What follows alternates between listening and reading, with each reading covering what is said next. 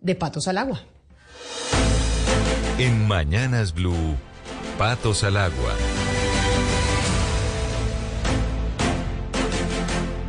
Candidato a la alcaldía de Bogotá, Jorge Enrique Robledo, bienvenido ya oficialmente a esta sección en donde hablamos con quienes tienen la intención eh, de llegar al Palacio Liébano o al poder en estas elecciones de octubre. Gracias por atendernos. Sí, Camila, mil gracias por la invitación. Un placer para mí estar con ustedes. Un saludo a quienes nos están acompañando. Ya se sabía desde hace pues algunas semanas que usted se iba a lanzar a la alcaldía de Bogotá. Sin embargo, como no habíamos hablado con usted, el 26 de enero de 2023, doctor Robledo, nosotros hablamos con usted en estos micrófonos, acá. Y creo que fue mi compañero Oscar Montes el que le preguntó si usted se iba a lanzar a la alcaldía de Bogotá o no se iba a lanzar. Y recordemos, doctor Robledo, lo que usted respondió ese día ante esa pregunta, porque pues varias personas lo veían a usted como un eh, posible fuerte candidato a la alcaldía de Bogotá.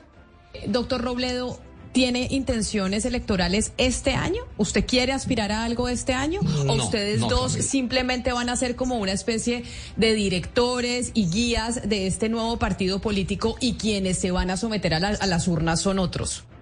Sí, yo, tengo decidido que yo no voy a ser candidato a nada en estas elecciones, pero lo que sí voy a hacer es un activista de la campaña electoral. Cuenten los colombianos y las colombianas que vamos con Sergio a darle una vuelta a Colombia y a los barrios de Bogotá y en muchos sitios vamos a estar como si fuéramos candidatos nosotros, porque yo soy de los que creo que hay que luchar por cambiar a Colombia con el nombre de uno o con otro nombre, ¿cierto? Entonces, si en este momento la vida a mí lo que me dice es, tiene que estar en la lucha política, pero cargando el maletín, pues bueno, carga, cargo el maletín con toda, con toda alegría y con toda satisfacción. Cuenten con que eso va a ser así. ¿Qué lo llevó a cambiar de opinión? Esto fue, como le digo, 26 de enero de este año, en donde usted dijo, yo no quiero meterme en el tema electoral y ahora lo vemos ya como un candidato importante en Bogotá. Sí, Camila, mire, ese, el día de esa entrevista y hasta hace muy poquito, es que acuérdense que yo apenas anuncié esta candidatura hace como tres semanas, ¿cierto?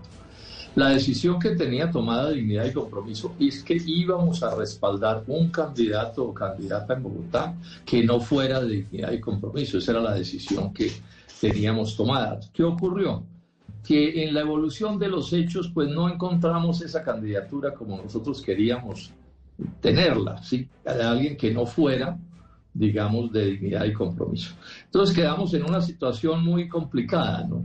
Y es que no encontrábamos un candidato, digamos, de afuera, un aliado, que satisficiera de verdad todas las expectativas que había dentro. Nosotros somos una fuerza democrática que consulta la opinión, etcétera. Y, los que han estado en esto saben que agotamos ese tema y llegó un momento en que no había esa candidatura. Entonces nos tocó ponernos a reflexionar, particularmente yo, ¿cierto? Decir, bueno, ¿y qué hacemos entonces? Entonces llegamos a la conclusión que lo mejor para las necesidades de, dignidad y compromiso y para Bogotá también, era jugar con un candidato propio. Y aparecieron dos nombres, Sergio Fajardo y Jorge Enrique Robledo. Sergio descartó esa posibilidad, entonces yo quedé ante la situación de que, bueno, eh, me embarcaba en este, en este nuevo esfuerzo político, pues o no me embarcaba. Y llega a la conclusión de que mi vocación de servicio, de que siempre he hecho en política lo que considero mejor para la comunidad, para la ciudadanía, pues bueno, estoy aquí en la, en, cumpliendo, digamos, con el deber de ser el candidato de dignidad y compromiso y cumpliéndolo con todo rigor y seriedad. Y cuenten con que tengo, digamos, entre, entre las cosas para tomar la decisión está que yo puedo ser un, buen alcalde de esta ciudad. Creo que tengo todos los elementos que me permiten llegar a esta conclusión. O sea que, bueno, nos tocó cambiar, de, cambiar de opinión, esa es la realidad. Antes de, lanzarse al agua, cualquier candidato, o por lo menos eso es lo que uno conoce, pues hace mediciones, mira a ver qué tanta eh, posibilidad tiene de salir elegido, hacen encuestas, etcétera, etcétera. ¿Usted hizo ese proceso, ese proceso de medición, de ver sus posibilidades, popularidad en Bogotá para poder llegar al Palacio Nievano? Lo hicimos, no lo hemos hecho todavía, apenas ahora de pronto vamos a tener una encuesta. Porque, insisto, la decisión fue no, no, lanzarme que porque voy a ganar, no, sino lanzarme porque es mi deber para con dignidad y compromiso y para con Bogotá y para con el país hacer este esfuerzo. Y entonces me lancé sin ninguna medición. Ahora, ¿qué es lo nuevo? Lo nuevo es que esto está cayendo supremamente bien, estamos muy optimistas, yo pienso que voy a ganar la alcaldía de, de, Bogotá, además porque tengo una hoja de vida que le da mucha fuerza a mi aspiración. Entonces, no, no es un asunto de cálculos y de conveniencias, es un asunto de cómo pienso que le sirvo mejor al país y cómo le sirve mejor al país, pues dignidad y compromiso. Esa fue la decisión. Apenas vamos a empezar, repito, las mediciones, pero sentimos que, digámoslo con un poquito de humor y de exageración, esto va tan bien, Camila, que si se mejora, se daña, le digo francamente. Oscar, por lo menos el, doctor Robledo, bueno, asume y dice, cambiamos de opinión, Oscar, y es, eh, en política se puede cambiar de opinión porque el 26 de enero cuando estaba en esos micrófonos, pues no, no tenía eso dentro del panorama y ahora las cosas cambiaron en seis meses en política y sobre todo en época electoral cambian muy rápido, así que ahora dijo Oscar que sí. Camila, es que en política no hay, no hay futuro. en política es el presente siempre. Siempre es ahora, ahora. Y seguramente el doctor Robledo llegó a la convicción íntima de que puede prestar el servicio eh, siendo alcalde de Bogotá. Es un hombre público, es una persona que se ha preparado. Nadie puede decir, por ejemplo, que el doctor Robledo no conoce de Bogotá, no conoce de los problemas de la ciudad. Pero la verdad es que se van convenciendo con los tiempos. Seguramente él considera que el escenario electoral en este momento para dignidad y compromiso es que él esté al frente. Ahora no la va a tener fácil, Camila, porque usted sabe que lo que hay son patos en, la, en, la, en esa piscina de Bogotá de la alcaldía. Pero el doctor Robledo sí tiene, por supuesto, todas las, las, charreteras pues, para, para medírsele a la alcaldía de Bogotá. Yo no sé eh, si el doctor Robledo ya habrá hecho el cálculo de con quién se puede hacer unas alianzas electorales, Camila. Porque eh, eh, recuerda usted que la, la alcaldía de Bogotá en este momento se va a definir en una segunda vuelta. Es decir, el gran esfuerzo que tienen que hacer ellos en estos momentos, todos los candidatos, es lograr pasar a la segunda vuelta. Ya una vez en la segunda vuelta, pues tienen que barajar de nuevo para ver con quién van a crear alianzas. Ese problema lo tienen los del pacto histórico, el señor Gustavo Bolívar y todos ellos, el doctor Galán, el doctor eh, Lara, todos los que están de candidatos tienen ese problema, pasar a segunda vuelta. Y ahí sí sería bueno ver al doctor Robledo con quién va a hacer alianzas el, el, candidato de dignidad y compromiso, en este caso el doctor eh, Jorge Enrique Robledo. Y si está dispuesto, es decir, si esta candidatura llega eh, hasta el final o puede haber alianzas antes de, de la votación, doctor Robledo. No, no hay ninguna posibilidad, Camila, que esta candidatura se, se retire. Ninguna, cero. O sea, vamos hasta el final. Y vamos hasta el final con el propósito de ganar, ojalá en primera vuelta, o de pasar a segunda y ganar en la segunda vuelta. O sea, vamos con toda seriedad. Pero retrocediendo un poquito en lo que estábamos, decirles esto, es que la decisión que yo tomo, o que tomamos en dignidad y compromiso, porque no soy yo solo, es una, una decisión de esas en donde no hay bala perdida. Porque si gano la alcaldía de Bogotá, estoy convencido que puedo hacer eso bien, mejor que los que están compitiendo conmigo, estoy absolutamente seguro de eso. Pero además, si no la gano, sí, pues le he prestado un servicio a la democracia y al debate público. Yo estoy seguro que yo ayudo a elevar el nivel de este debate y le he prestado un servicio a dignidad y compromiso, que es mi proyecto de toda la vida en este momento. Yo, yo soy una persona que hago política no por arribismos y lagarterías y viendo a ver qué me consigo, sino con un deber ser, ¿no?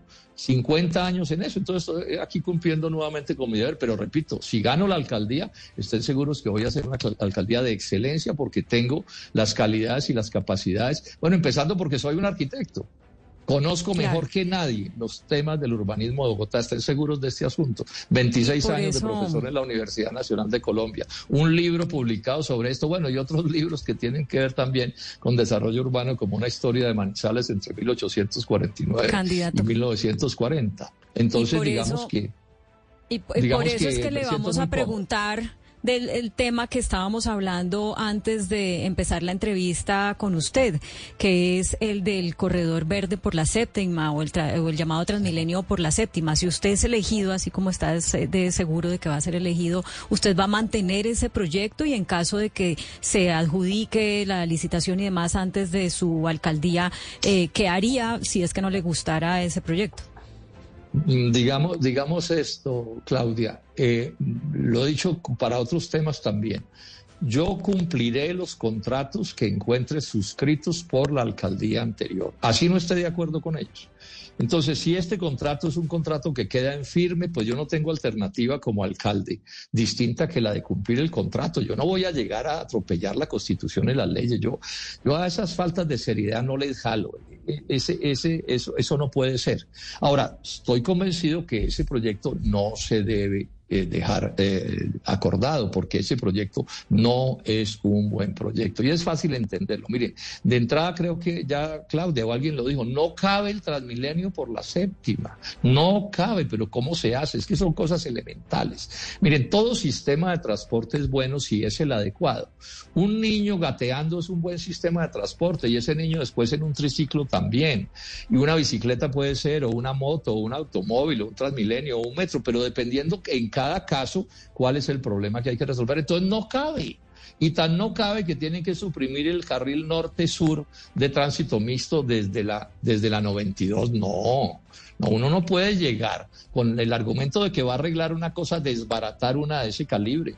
Andan diciendo que es que entonces, porque claro, si desbaratan ese carril, tienen que desbaratar la 11 y afectar de, de, materia grave la circunvalar también. Entonces ahora dijeron, no, no vamos a afectar la 11, tienen que afectar la 11 porque el tránsito que van a derivar hacia la 11 no lo pueden meter por la 11 como está, no, no puede ser que se maneje así una ciudad, no. O sea, la técnica tiene que estar por encima de cualquier convicción política de otro tipo, pero además hay otro argumento, lo he explicado también.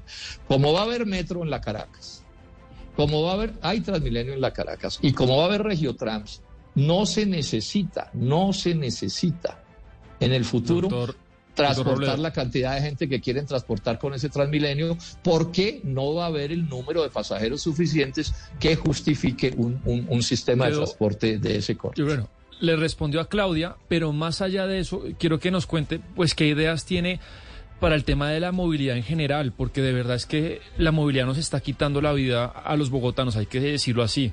Seguramente usted vio el deshonroso primer lugar que tenemos, según el Financial Times, como la ciudad con mayor congestión del mundo. Acá hemos reportado, doctor Robledo, como por ejemplo obras de valorización en las que hay que poner un andén, pues el IDU y el contratista se demoran 10, 12 años en un nivel de ineptitud que de verdad pues raya en la corrupción. Entonces, más allá del tema de la séptima, ¿cuáles son las ideas que tiene la cabeza para que dejemos de tener este primer lugar de, vergüenza en temas de movilidad? Si me permiten, introduzco un tema que debería ser por donde empezaran las campañas electorales, ¿no? Y es que cuáles son los principales problemas de Bogotá. Yo estuve reunido o estuvimos reunidos la semana pasada con, con Bogotá Cómo Vamos y otras organizaciones que tienen como trabajo chequear los problemas de, Bogotá, cuáles son los problemas, ¿cierto?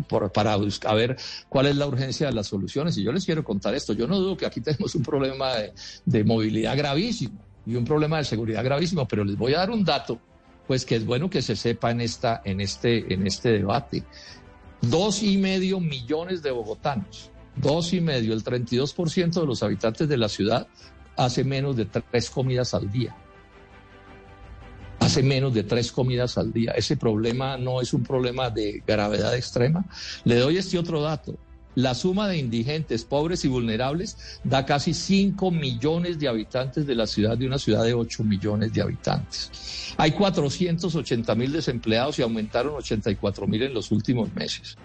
Informales más desempleados suman 1.8 millones hay 100 mil bogotanos que no están conectados al acueducto. Entonces yo no dudo de esos otros temas, pero eh, precisamente ahorita preparando esta, esta charla con ustedes, me estaba haciendo una pregunta. El primer debate de los candidatos no debería ser cuáles son los problemas de la es que lo que usted no me doctor cuáles son las urgencias. Es muy importante, es muy grave, pero yo le pregunto por movilidad, que es uno de los principales y es muy grave.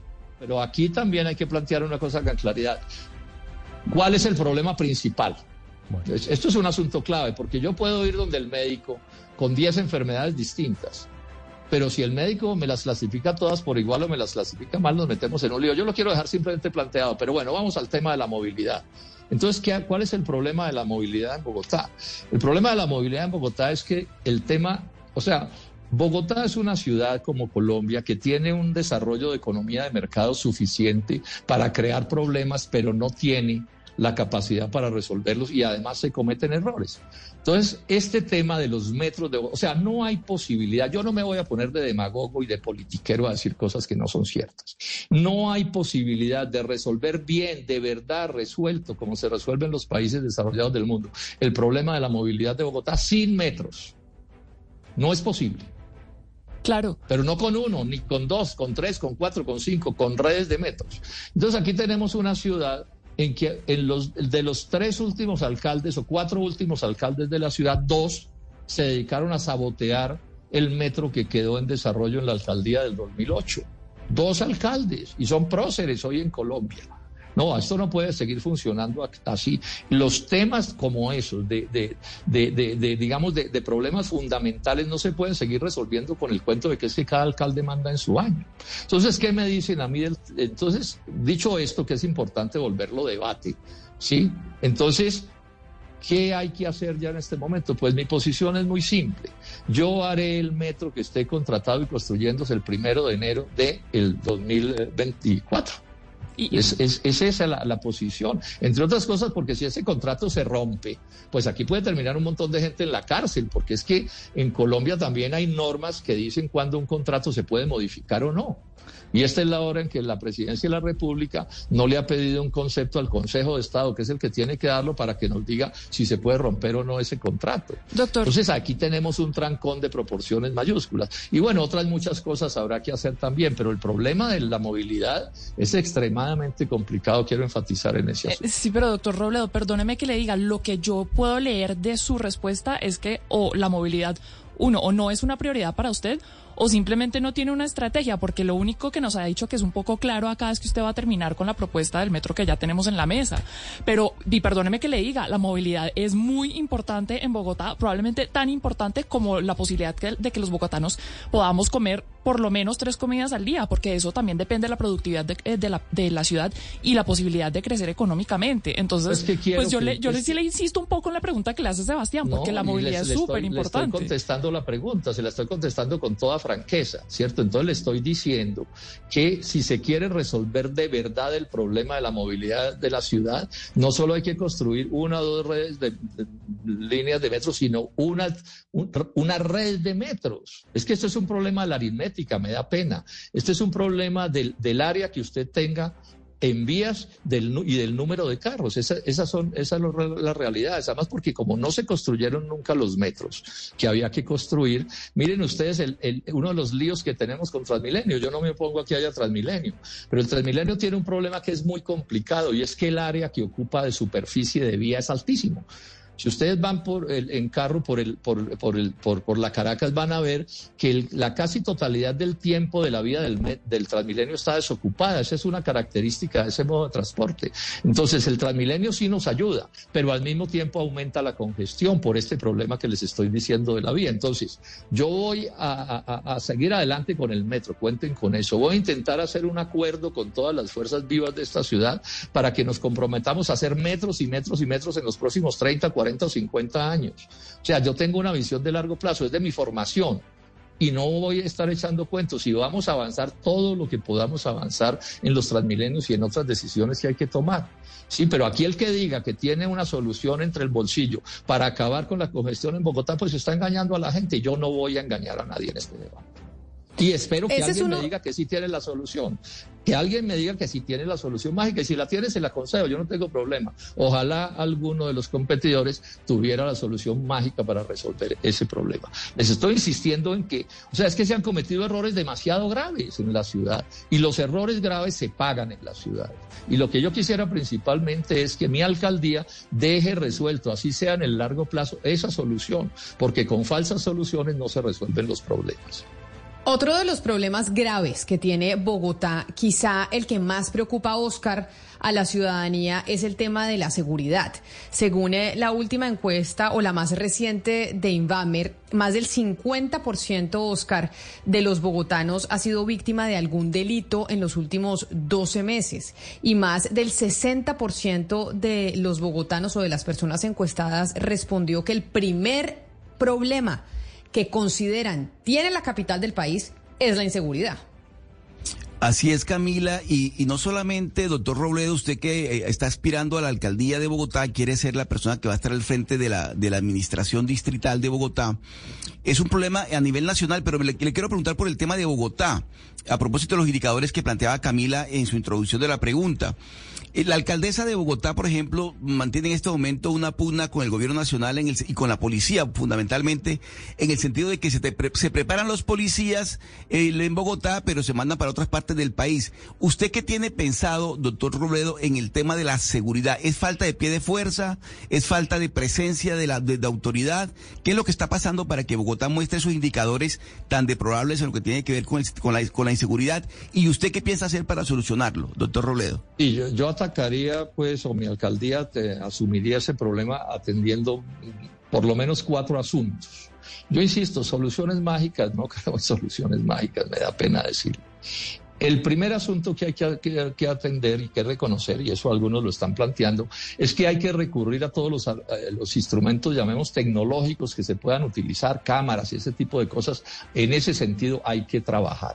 Pero estoy seguro de que eso es completamente insuficiente. Yo no veo cómo resolver el problema del pie de, de la seguridad en Bogotá si no se cumplen otros criterios que voy a mencionarlos, por lo menos tres. Uno, hay que aumentar el pie de fuerza. Son pocos los policías que hay en la ciudad. Les voy a dar los datos. Miren, en América Latina, el promedio de, policías, ¿cierto? En, este tipo de, ciudades son, son o, en América Latina todas, son 300, 300 policías por cada 100 mil habitantes, ¿cierto? Bogotá tiene 222, Colombia tiene 310, el país tiene 310 por cada 100 mil habitantes y Bogotá tiene 222, o sea que la aritmética me dice que hay escasez de policías en Bogotá. Pero me dicen los especialistas que me asesoran en esto, entre ellos eh, ex militares, en, sí, ex militares, digamos, ex oficiales en retiro, me dicen que hay que hacer todo un esfuerzo para mejorar, digamos, esa policía que tengamos, cualquiera sea el número, su eficiencia, su entusiasmo, su, su, manera de relacionarse con la comunidad. hay todo un trabajo que hacer para que esa policía, bueno, tenemos que mirar con cuidado que no se esté gastando policía de esos poquitos que son de los 222 que tenemos, que no se estén gastando policías en funciones que se podrían resolver de otra manera. Esto es un asunto que hay que mirar con microscopio. Aquí no, a mí no se me olvida que hace unos meses salió una noticia de un policía que estuvo parado, de unos policías que estuvieron parados como 20 años en la casa, en la puerta de la casa de un fiscal donde, cuando el fiscal ya no, ya no, no existía, ya había, había fallecido y la casa estaba abandonada y sin embargo ese policía estuvo ahí parado o esos policías yo no sé cuánto tiempo. Entonces ahí hay todo un tema que tenemos que mirar con detenimiento. Pero el otro tema que hay que mirar con detenimiento y tiene que ver con mi preocupación por la suerte de, de, de o sea, es que la pobreza nos termina afectando a todos así no seamos pobres. Yo no aguanto hambre. Pero esos problemas de la, de la pobreza y del desempleo y todo terminan generando carambolas. En ese evento en el que les digo que estuvimos esta semana, que encontramos que si ustedes miran las UPZs, Camila, con cuidado, van a encontrar que los problemas más graves de ilegalidad se presentan en las UPZ, donde más problemas de pobreza y de miseria y de desempleo hay. Esto es un asunto que hay que echarle ojo. Entonces, yo no justifico que alguien porque está pobre robe a alguien o lo mate. Cero justificación en eso. No, no, no lo acepto. Pero sí tengo que decir que la pobreza y el desempleo y el, estrés, y el estrés social genera problemas de eh, inseguridad o los agrava por lo menos. Esto es una cosa que es fácil de demostrar, aun cuando hay, por supuesto, otras patologías. Entonces, mi propuesta es trabajar en todo eso. Yo voy a hacer un esfuerzo muy grande por disminuir los índices de desempleo y de pobreza de la ciudad. Y voy a concentrar unos esfuerzos grandísimos. Bueno, además también es de mi sentimiento social. Yo, pues, a mí, a mí no, no, no me parece un asunto menor la, la desgracia social de tantos compatriotas. O sea, Bogotá está lleno de barrios, Camila, donde los niños nunca han visto un árbol nunca han visto una zona verde. Bueno, ese es un tema clave también del desarrollo de la ciudad. Todo el tema ambiental y otras tantas cosas, educación, salud, empleo, bueno, tantas cosas que hay que mirar también con detenimiento. Doctor Robledo, usted ha sido un eh, durísimo crítico del presidente Gustavo Petro durante estos eh, primeros 11 meses de gobierno. Si usted llega a ser alcalde de Bogotá, ¿se va a moderar o va a seguir siendo así de duro con él? Doctor Robledo, usted ha sido un eh, durísimo crítico del presidente Gustavo Petro durante estos eh, primeros 11 meses de gobierno. Si usted llega a ser alcalde... La policía lo tiene que pagar el gobierno nacional. El distrito no tiene con qué pagar ese aumento del pie de fuerza. Y hay un, derecho para hacer esta, esta solicitud cordial al presidente de la República. Es que Bogotá es la ciudad que de lejos más, más misma lógica. Es que lo que yo le vaya a pedir, me retiré ya del polo hace dos años y no, no, no, no tengo conocimientos de los detalles, pero, pero por una consideración de principios, yo no intervengo en los pleitos de los ranchos ajenos, para decirlo con algo, con algo de humor. Ellos verán cómo tratan sus diferencias y toman sus decisiones, pero, pero yo soy de dignidad y compromiso y no, no creo que me corresponda opinar sobre cosas que además no conozco en detalle, porque no, no tengo por qué conocerlas. Entonces, bueno, esperemos que allá con la mayor cordialidad. Sí, pero finalmente usted sí, usted sí hizo parte del polo Sí, claro, pero me retiré, claro, pero venga, le digo porque es importante su respuesta. Pero más Pero déjeme, claro, pero venga, le digo porque es importante su respuesta. Porque ellos, el Polo Democrático va a definir un candidato importantísimo con el pacto histórico para la alcaldía de Bogotá con el que usted va a competir. Porque obviamente el candidato que sea el candidato de quien esté en el gobierno es un candidato fuerte, sin lugar a dudas. Y entonces, en medio de este lío en el que está el Polo Democrático, usted pues militó con Jaime Duzán, militó con Alexander López, militó con el concejal Carlos Carrillo, sabe cómo funcionan y saben cómo manejan políticamente las cosas. Entonces, por eso eh, la consulta es, ¿se van, ¿qué va a pasar allá con el tema del candidato? Conociendo usted cómo funciona ese partido. Un comentario ante su insistencia, digamos que el, el, polo democrático y en general los partidos tienen unos estatutos que les dicen cómo se toman las decisiones. Yo no conozco qué está sucediendo adentro del polo, qué fuerza tiene cada quien adentro, si esa decisión la toma el Comité Ejecutivo Nacional del Polo o esa decisión la toma, la toma el Comité Distrital del Polo, realmente no, no sé cómo será, no sé qué acuerdos tengan ellos con el pacto histórico para ponerse de acuerdo en un solo candidato, si el polo va a presentar o no, digamos, un competidor en esa candidatura. O sea, no, no, es que no sé realmente. Eh, Camila, no, no, no, sé qué pueda suceder, ¿cierto? Ahora estaré pendiente y al final tendré que competir con cualquiera sea la decisión que ellos tomen. Si se van unidos de una manera o de otra, pues bueno, ahí tendremos que. A propósito de este tema. No, pero, no, pero es que además no créame que no me interesa inmiscuirme en los asuntos internos de otros partidos. bueno, a propósito de este tema, eh, candidato Robledo, permítame terminar con lo que le hemos preguntado a todos los candidatos en, en Patos al Agua, y es con quiénes haría alianzas en caso eh, para esa segunda vuelta, especialmente en Bogotá que vamos a estrenar segunda vuelta. Con alguno de los candidatos eh, de la Colombia Humana, si sale Gustavo Bolívar, que es el más probable, o Carlos Carrillo o Heidi Sánchez, ¿haría alguna alianza? no, estoy trabajando para ganar en la primera vuelta. Claudia, entonces no hago conjeturas sobre la segunda porque voy a ganar en la, primera. Pero, no, pero le hago, mire, pero no, le respondo su este pregunta le respondo la pregunta de una manera que es, que es mejor. ¿Qué es dignidad y compromiso? ¿Qué es lo que nosotros somos? Entonces, mire, en Colombia hay no, unos pero es que, venga, lo interrumpo porque no, tenemos el tiempo para toda la explicación. le voy a terminar, le voy a terminar en su pregunta, le voy a terminar en su pregunta, ¿cierto? Escúcheme y verá. Esto es importante para que la gente lo entienda. Dignidad y Compromiso es un partido que no hace parte de las viejas banderías de los que llamamos los mismos con los mismos, que han gobernado tan mal a Colombia que eligieron a Petro, porque ellos fueron con sus malos gobiernos los que terminaron eligiendo a Gustavo Petro. Esa es una realidad que está ahí. Entonces, con ellos entiendo es no. Mejor, lo que yo entiendo, usted no haría alianza ni con ellos ni con nadie. Pero ¿por qué? No, no hay necesidad de adivinar el futuro. Ya le voy a terminar diciendo.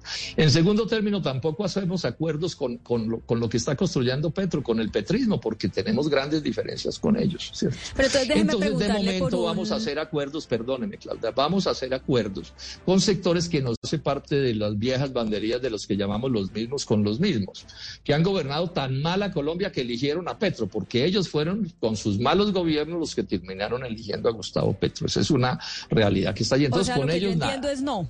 Mejor, lo que yo entiendo, usted no haría alianza ni con ellos ni con nadie. Pero ¿por qué? No, no hay necesidad de adivinar el futuro. Ya le voy a terminar diciendo. En segundo término, tampoco hacemos acuerdos con, con, lo, con lo que está construyendo Petro, con el petrismo, porque tenemos grandes diferencias con ellos. ¿cierto? Pero entonces, de momento vamos a hacer acuerdos, perdóneme, Claudia, vamos a hacer acuerdos con sectores que no sean afines a nosotros, luego no hacen parte de ninguna de esas otras dos banderas. Entonces, y en relación ya con su pregunta específica candidato, de la segunda Esperemos a que llegue la segunda vuelta y ese día hablamos. No, pero eh, al menos entonces déjeme preguntarle por uno que sí es como nuevo en política. ¿Con Juan Daniel Oviedo haría alianzas?